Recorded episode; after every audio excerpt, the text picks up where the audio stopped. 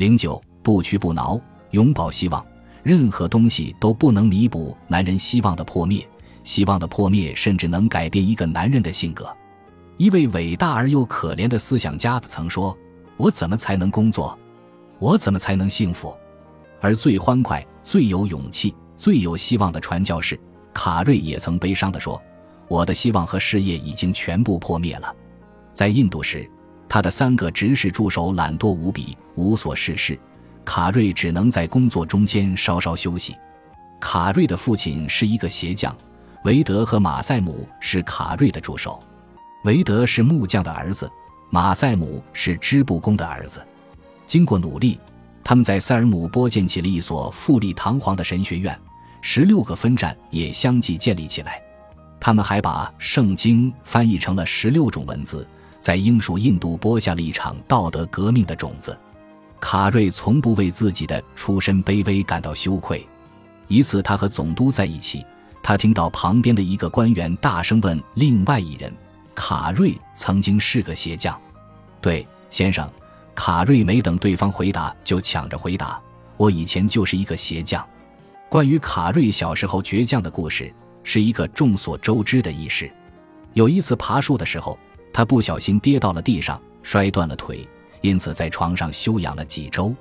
当他稍稍康复到走路不用别人搀扶时，他所做的第一件事就是再去爬那棵树。卡瑞具有无比的勇气，他做事雷厉风行，绝不退缩。哲学家杨格博士曾说：“别人能做到的事，你也能做到。只要杨格决定要做某事，他就会勇往直前。”据说，他第一次骑马时，由著名运动员。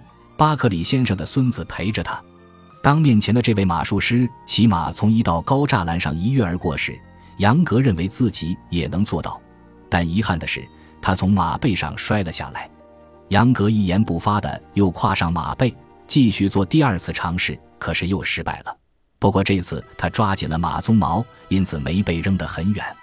第三次，终于他成功了，就像一名专业的马术师那样。他骑着马从栅栏上一跃而过，身陷逆境的鞑靼人那种不达目的誓不罢休的精神家喻户晓。美国鸟类学家奥多本的一段亲身经历与之相比丝毫不逊色。他说：“一次与我保存的二百多幅鸟类原画有关的偶然事件，使我几乎放弃了鸟类学研究。我现在详细告诉你们这件事，只想表明勇气是多么的重要。”我无法以其他方式大声说明我不屈不挠的毅力。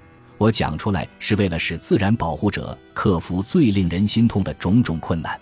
我在俄亥俄州肯塔基的哈德逊村落待过几年，后来因为别的原因不得不去费城。临走前，我把我绘制的草图小心地存放进一个木质的盒子里，然后将其交给一位亲戚，并再三叮嘱他不要损坏了这些东西。几个月后。我回到家，随后我便询问起那只盒子。我急切地想见到我的宝贝。亲戚把木盒拿出来，打开后竟发现一对挪威老鼠已在里面做了个窝，在满箱子的碎纸屑中哺育了一群幼鼠。仅几个月的时间，它们好像在那里已居住千年之久。一股无名之火冲上我的心头，一连数天，我极其烦躁，度日如年。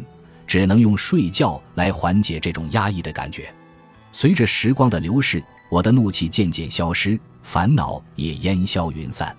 我又重新鼓起勇气，就当什么也没发生过的背上枪，带上笔和笔记本，高高兴兴地向山林出发。我真为自己能比以前做得更好而高兴。不到三年，我重新完成了自己的作品。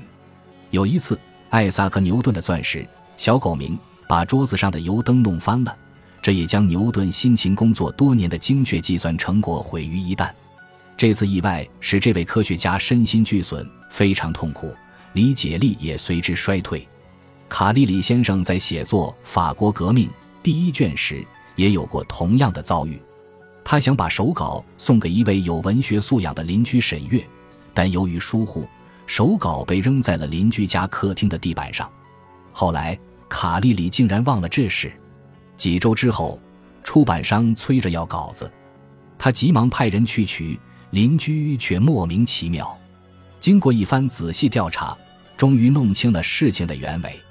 原来，邻居家里的佣人见客厅地板上扔着一捆废纸，便把它丢到厨房和客厅的壁炉里烧掉了。卡莉里得知这个灾难性的消息后，他目瞪口呆，茫然失措。但这时说什么都于事无补了，他只好下决心重新开始写作。可是原稿丢了，所有事实、观点都只能竭力从陈风德记忆中搜索。起初的创作是一种乐趣，而第二次重写时就成了一种痛苦和折磨了。然而他在这种煎熬中，以顽强的毅力完成了该书的重写任务。这种持之以恒、不屈不挠的品质，更容易体现在许多杰出发明家的身上。乔治·史蒂芬逊经常把自己的建议总结成一句话：“不达目的誓不罢休。”他也经常这样劝诫年轻人。自主箴言：任何东西都不能弥补男人希望的破灭，希望的破灭甚至能改变一个男人的性格。本集播放完毕，感谢您的收听，喜欢请订阅加关注，主页有更多精彩内容。